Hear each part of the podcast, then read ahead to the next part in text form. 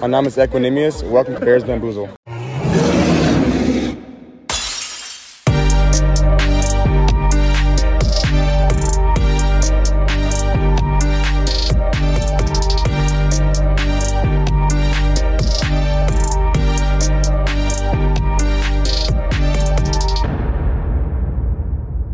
Bear Down und herzlich willkommen zu Bears Bambusel, eurem Chicago Bears Podcast.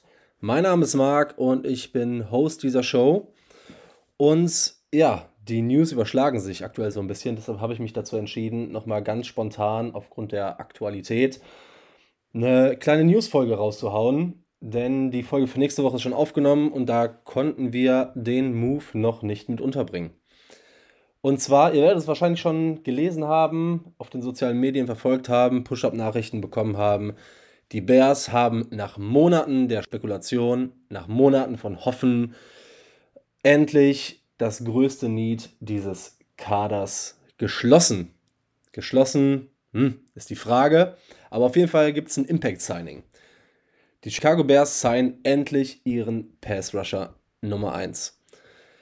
Also, Yannick Ngakwe, man hat im Vorfeld schon viel mitbekommen. Die Rumors sind irgendwie schon seit Monaten, kursieren die so über, ja, oder durch Chicago. Denn das Need war da. Yannick Ngakwe ist ein Spieler, der noch mit seinen 28 Jahren in seiner Prime ist, hat die Kontakte zu Matt Überfluss aus seinen Zeiten bei den Colts, hatte aber so ein bisschen seine Fragezeichen, da er irgendwie jetzt mit den Chicago Bears in vier Jahren das fünfte Team hat, ist nicht gut im Run-Game und die Frage war, wie gut passt er in das Scheme. Darüber hinaus hat er gesagt, er möchte gerne zu einem Contender und er möchte einen Multi-Year-Contract. Das alles ist es jetzt nicht geworden. Ich wollte heute mal ganz kurz so ein bisschen gucken, wie Yannick Ngakwe in das Team kommt, wie groß der Need war und welchen Effekt er auf den Rest des Teams haben kann ist natürlich ein, ein krasses Signing, ein guter Name mit Production in einem guten Alter zu einem fairen Preis. Ein Move, den man eigentlich nicht hoch genug bewerten kann, meiner Meinung nach. Ich meine, wir wissen und wir haben viel darüber gesprochen, wie groß der Need auf Edge war. Und bisher war die Defensive Line, auch wenn wir uns viel versprechen und viel Abseits sehen, immer noch eine der schwächsten in der NFL, weil eine Menge an unproven Talent, äh, Talent oder ja, oder Mittelmäßigkeit irgendwie im Roster ist. Ngakwe hat jetzt in den letzten beiden Jahren zwei Jahre quasi mit Double-Digit Sex aufgelegt, also mit 10 und 9,5 Sex. In seiner ganzen Karriere hat er irgendwie immer Wege gefunden, den Passer zu rushen. Er hatte unter anderem in seinen Seasons seit 2016 9,5 Sex, 10 Sex, 8 Sex, 9,5 Sex, 12 Sex, 8 Sex. Da sind jetzt noch, da war, waren zwei Down Years mit Verletzungen bei, aber man muss halt sagen, die Production war schon immer da und das war auch immer so sein Ding. Ne? Der Pass Rush hingegen schwach, muss man halt wirklich so sagen, ähm, bei Run Defense Snaps. Wie ich gerade eingangs erwähnt habe, man hat so ein bisschen diese Familiarity mit Eberflus aus den Zeiten bei den Coles dann hat er in der Vergangenheit bei den Ravens mit dem aktuellen Defensive Line Coach der Bears zusammengespielt, in Anführungszeichen, der ihn da gecoacht hat.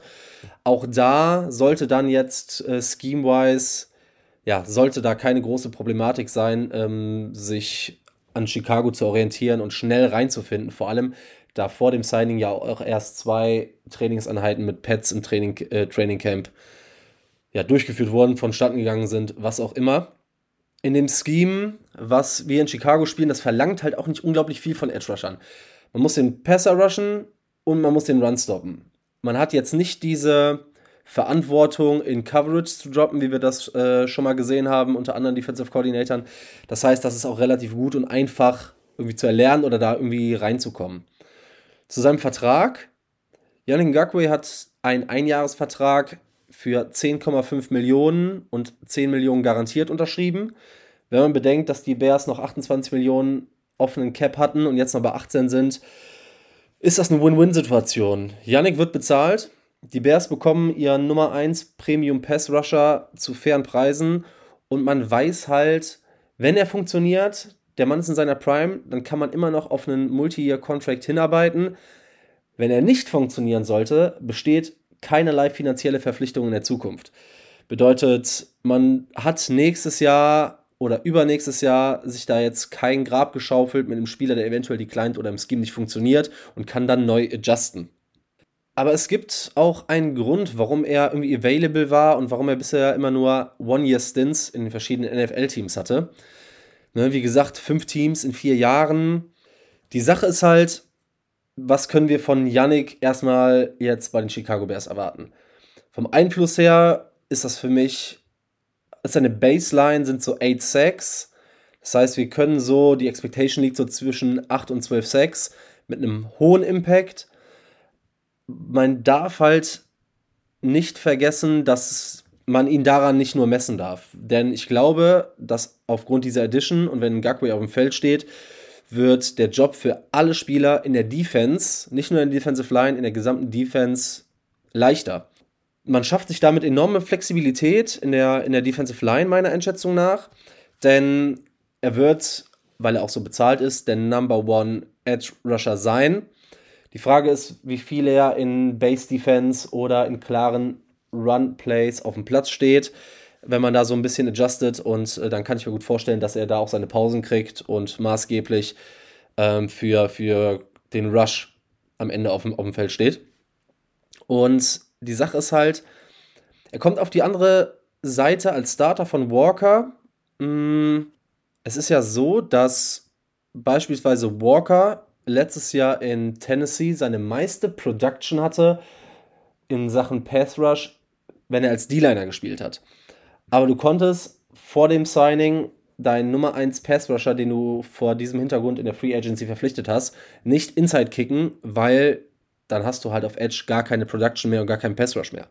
Wenn Yannick Ngakwe jetzt auf Edge steht, hast du die Möglichkeit, unter anderem, weiß ich nicht, ein Green, ein Gibson, die auf jeden Fall mehr Snaps bekommen, vor allem bei Rushing Downs, aber unter anderem auch bei obvious Passing Plays erlaubt dir das die Flexibilität, beispielsweise eine Marcus, DeMarcus Walker in die Interior als Three-Tag neben Justin Jones zu packen und dann, meinetwegen mit dem Justin Jones oder mit dem äh, Javon Dexter oder dem Zach Pickens und dann erlaubt es dir einfach, wenn du Yannick Ngakwe auf der einen Seite hast, mit einem Green, mit einem Robinson, mit einem Travis Gibson auf der anderen Seite zu rushen und dann so ein bisschen mit vier Edge-Spielern zu spielen. Das ist so ein bisschen dieses Nesca-Package, was die Giants schon Mitte der 2010er Jahre viel gespielt haben.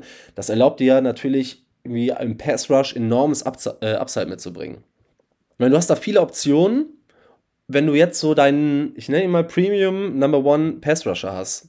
Und Pass-Rusher ist, glaube ich, das, äh, das, was ihn am besten auszeichnet. Darüber hinaus glaube ich, darf man nicht vernachlässigen, wie groß der Impact auf andere Positionsgruppen in der Defense sind. Beispielsweise der Job für die Linebacker oder für die Defensive Backs wird natürlich enorm sein, besonders für die Secondary, denn umso mehr Production im Pass Rush irgendwie translated wird, desto weniger Zeit müssen die Corner und Safeties ihre Receiver covern und die Routen halten. Das heißt, du musst dich nicht darauf verlassen, dass du irgendwelche Coverage Sacks holst oder ne, dass irgendwie eine Incomplete Pass aus dem Play resultiert, sondern du kommst auch zum Passer und du musst deutlich weniger lange die, die Coverage aufrechterhalten. Ich will jetzt nicht so krass overhypen, denn die Sacks von Yannick Ngakwe und seine Pass Rush, Pass Rush Win Rate, naja, die passen nicht so zusammen. Ich meine, er schafft es immer wieder zu konverten und das steht am Ende auf dem Zettel.